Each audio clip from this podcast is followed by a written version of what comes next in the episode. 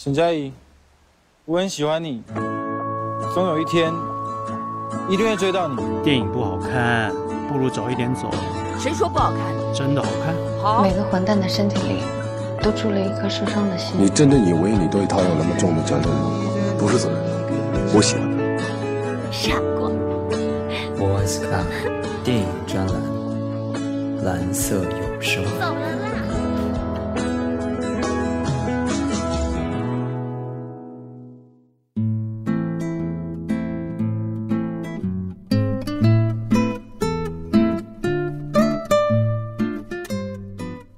大家好，我是木山，欢迎收听本期的 Voice Club 电影专栏。又是许久没有走进录音棚，没有和大家去聊一聊电影了。最近这段时间看完一部电影，然后心想着要不要拿出来和大家一起分享呢？总觉得应该和大家去分享一些轻松一点的话题，让大家无论是周末也好，还是在上班路上，或者是睡觉之前，过得轻松一点。但是每当想起这样一部电影，每当看到这些新闻，总是在想，有些时候在轻松生活的同时，还有一些我们值得去尊敬、值得去纪念的事情。于是铁下心和自己说，就聊这部电影吧。今天要和大家聊的这部电影，是二零一三年的《辩护人》。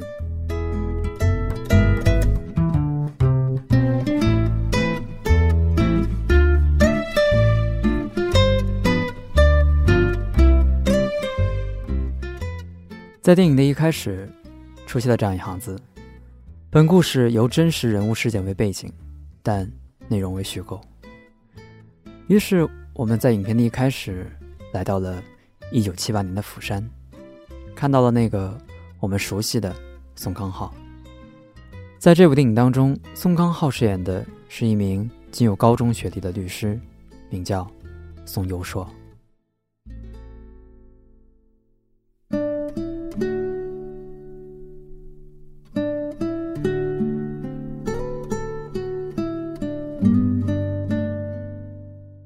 在结束了自己的法官生涯之后，宋游硕决定回到釜山，开一家属于自己的律师事务所。而说到律师事务所所代理的工作，无非是做一些不动产的登记，而这样一份业务被当时其他的律师视为不入流的业务。而就是这样一份不入流的业务，在宋游硕的手中变得风生水起。短短的时间，他聚集了不小的财富，也从一间一个人的事务所变成了三个。于是我们看到了平时在喜剧电影当中经常会出现的一个人物吴达洙，而吴达洙在此片当中所饰演的是宋游硕的助理朴东浩。对于一个曾经生活在社会底层的人来说，什么最重要？什么？是自己获得尊严的资本。相信很多人的答案都异常的简单，那就是钱。对于一个小人物来说，或者对于一般的市井之人来讲，这都是一个无可厚非的答案。于是，在某天，他问自己的妻子说：“有钱了，你想做什么呢？”贤惠的妻子笑而不语。并没有给出答案，而这个时候，在房顶上吱吱作响的那些老鼠，似乎给了宋游硕一个答案：换间房子吧。于是，宋游硕想起了七年前他自己亲手建造的那栋楼，以及七年前所发生的故事。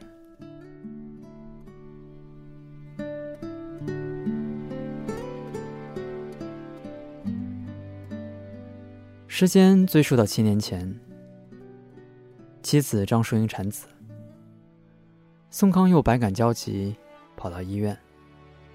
在病房当中，他看到了自己的妻子，自己刚出生不久的儿子，还有自己的岳母。尽管整部电影的大部分时间里面都在讲述一段历史。但如果你够仔细去看的话，会发现，其实更多的是在讲人与人以及人的善良。岳母的一句“不用担心了，你妻子的住院费我已经交了”，让宋佑硕松了一口气，也感到一丝羞愧。毕竟，作为一个男人，如果连自己的老婆孩子都养不起的话，确实有些丢人。于是，在七年前的那一天，他做出了人生当中最大的决定。他用他身上仅有的一点钱，换回了自己刚刚卖掉的司法考试书。从那一刻起，他也决心要通过司法考试，成为一名律师。在书的侧面，他写上了这样一句话：“永远不要放弃。”而说到把书买回来的这笔钱，也成为了整个故事的一个开端。七年前，在那一晚，他来到了自己经常光顾的那家小店。吃完饭后，他从兜里拿出仅剩的一点钱，死死的攥在手中，然后决定逃单，而且是在一个孩子的注视下。七年后，他终于成为了一名律师，并且住上了楼房。在房间中，他抱起儿子，读出了他当年留在那里的一句话：“永远不要放弃。”也正是因为这样一句话，才有了现在的他和后来的故事。再一次，他带着老婆孩子回到了那家小店，来还自己七年前的债。看到如今已经成家立业的宋游硕，大妈满是欣慰，并坚决不收他的钱，并说了这样一句话：一句韩国谚语，“债不是用钱来还的，而是用来往来还的。”在宋游硕抱紧大妈的那一段，我似乎又看到了一些属于小人物身上的一些东西。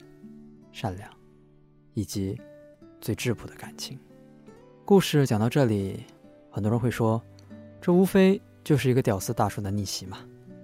没错，但是当你看完整个故事之后，会发现，其实宋优硕这样一个角色，他仅仅是一个小人物，一个平凡而又简单的小人物，重感情，同时也希望能挣更多的钱。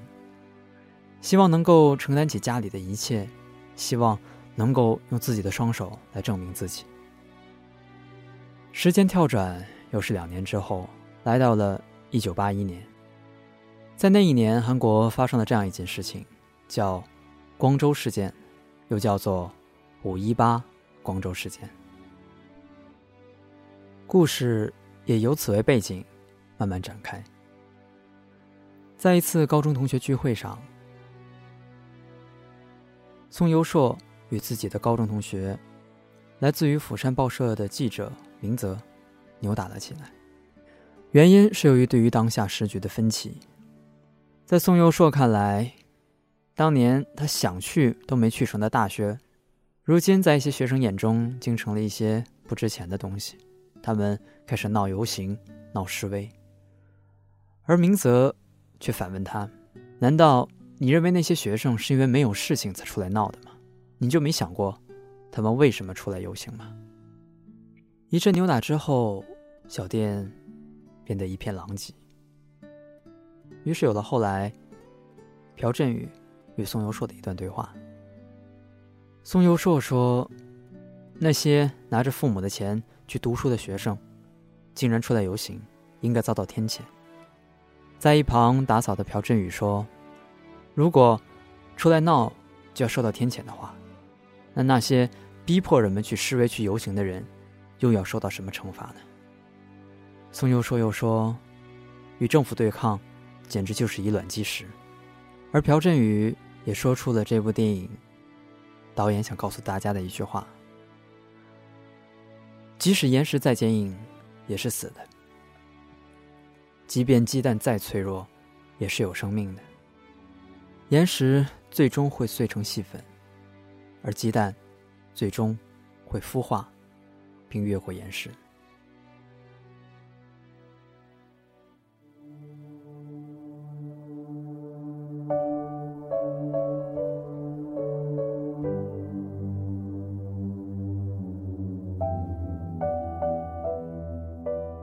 光州事件之后，在釜山又迎来了另外一件事情，那就是釜林事件——釜山鹤林事件，在影片当中被称为“釜独联”。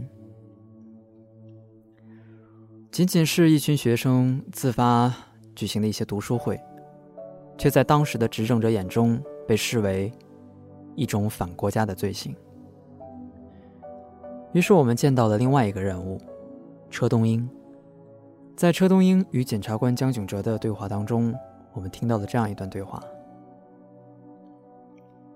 车东英说，自己的父亲曾经说过，如果警察开始不停的追捕逃犯，那么国家就快不保。因为警察不是为了抓捕犯人而存在的，而是用来预防犯罪发生。而存在的。当江炯哲问到车东英的父亲的时候，车东英只是说：“我的父亲在六二五事件当中被虐杀了。”一直以来非常喜欢韩国电影对于细节的处理，比如说这段简单的对话，其实全片当中并没有针对车东英的身世做出任何具体的介绍。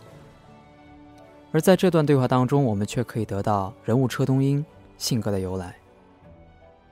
说到细节，本片当中还有很多，比如在小店当中，明泽打开电视机，听到从电视当中传来了对于时下新闻报道的那一段，也用一种话外音的方式向大家讲述了当时的历史背景。说到细节，还有这样一点，也是很多人说自己没有办法理解的一段。那就是宋佑硕的那艘游艇。对于游艇，宋佑硕是这样解释的：说韩国马上就要申办1988年的奥运会了，我希望能够参赛，因为在游艇这个项目当中，是要选手自己准备游艇的，而韩国并没有这样一支队伍，我想试试看。当问及为什么会这么做的时候，他说：“我现在钱赚够了。”想为国家做一点贡献，这是一个小人物内心的一个愿望，相信也是很多人心底的一个愿望，为自己的国家做一点贡献。于是，在电影当中出现了这样一个词：国家。国家到底是什么？相信很多人都没有思考过这样一个问题吧。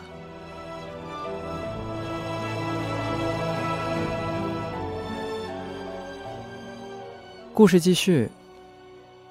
由于福多连事件，朴振宇被捕了，并在被捕期间接受了严刑拷打。对于福多连事件，在这里想向大家做一个简要的说明。故事当中的福多连事件是以釜山鹤林事件为原型的，在全斗焕独裁期间。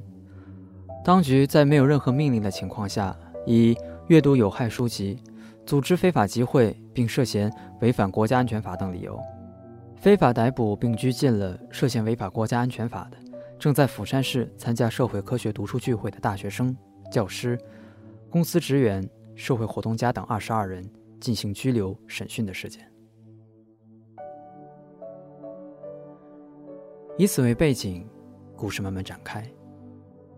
原来那个在其他律师眼中一切向前看的宋大律师，因为大婶儿子被捕这样一件事情，决定成为这些被冤告学生的辩护人。当他的助手朴东浩试图阻止他的时候，他说了这样一句话：“他说，我不想让我的孩子活在这样一个世界里。而吴达渚所饰演的朴东浩，却给出了这样一个答案：我会送我的孩子出国的，这点你不用担心。不知道为什么，当看到这边的时候，我不禁会心的一笑，想起了眼下自己所处的时代。或许，这就是有钱和没钱所带来的区别吧。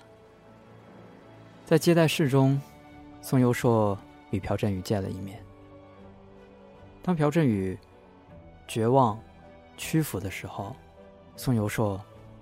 说了那一句，在小店当中，朴振宇对他讲的那番话：即便岩石再坚硬，也是死的；鸡蛋再脆弱，也是活的。石头总有一天会变成粉末，而鸡蛋终会孵化，越过岩石。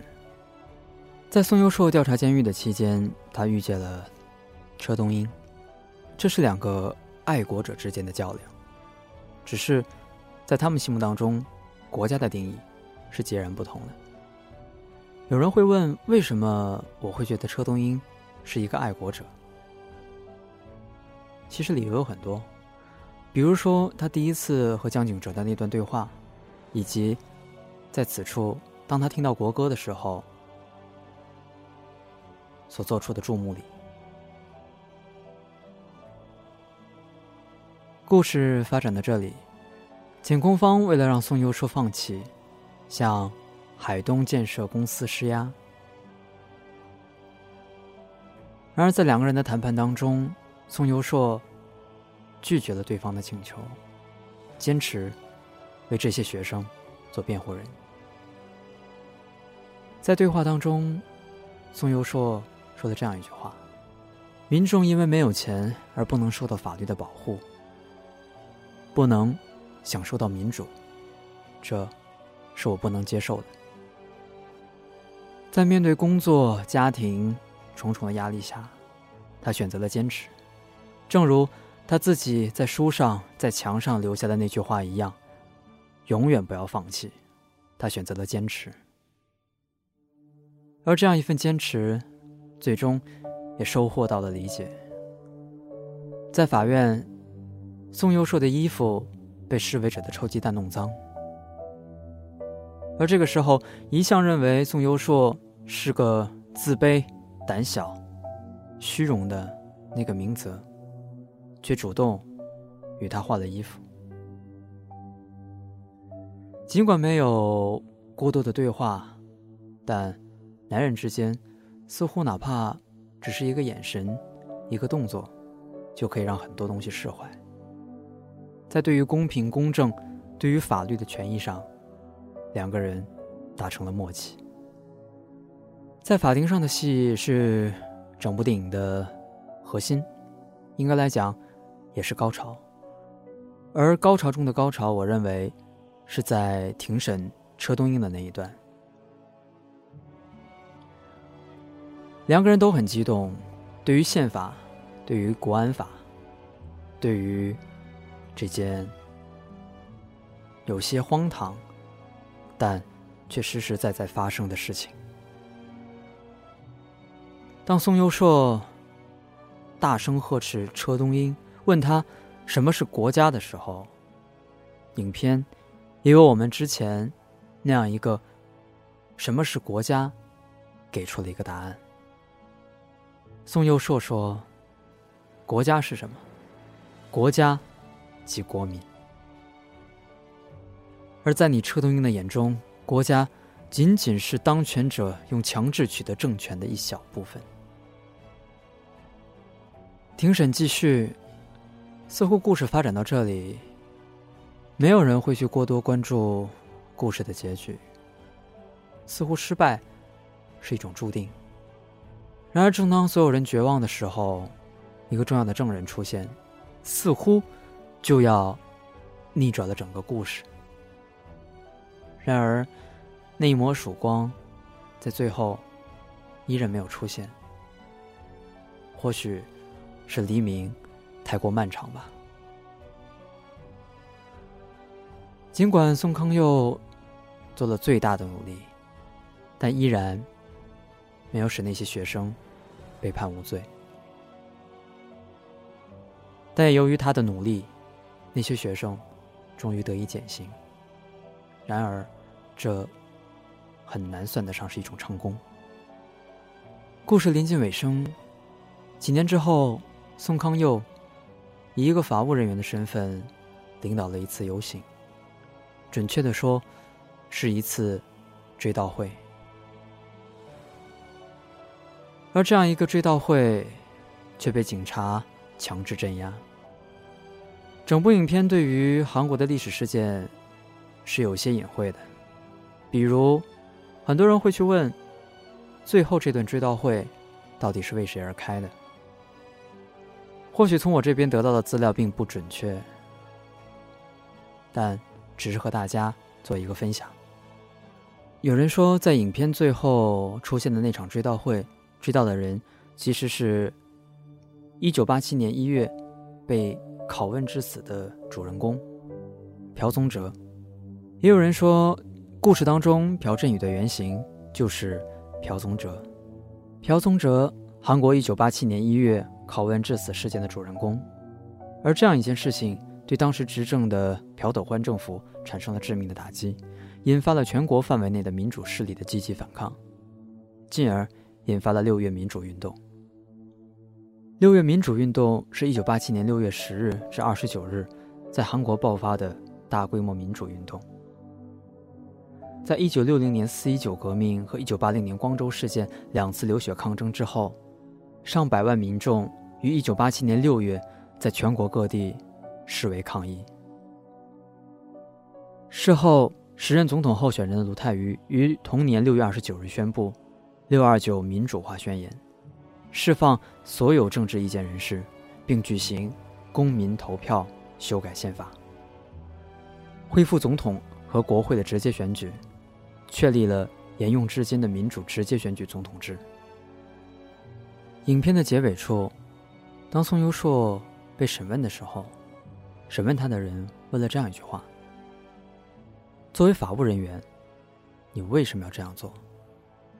宋佑硕的回答是：在市民无法行使自己法律权益的时候，作为法务人员，更应该走在前面。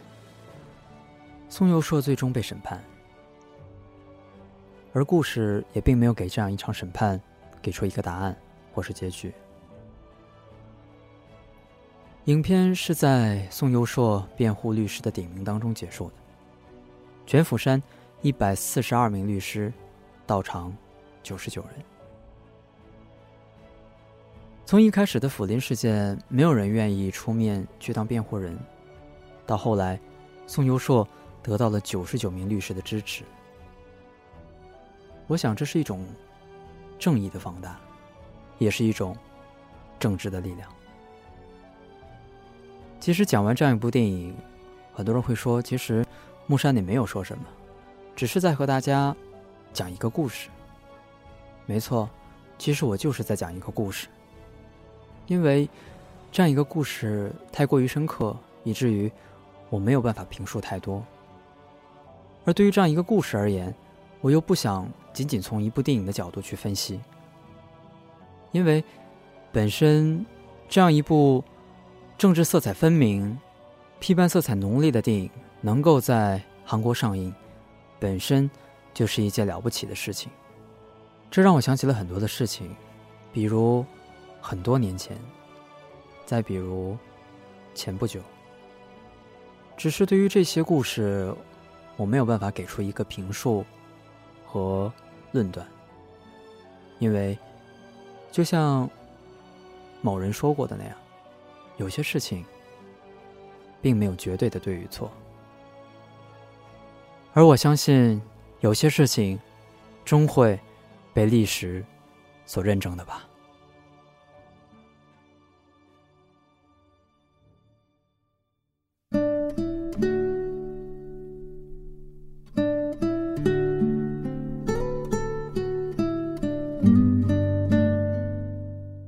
本期的 Voice Club 电影专栏就是这些，我是木山，我们下期再见。